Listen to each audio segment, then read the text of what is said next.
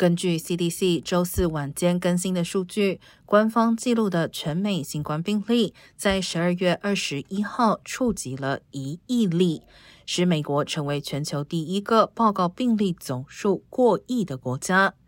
但流行病学家指出，虽然一亿大关意义重大，但相信确诊数字被严重低估。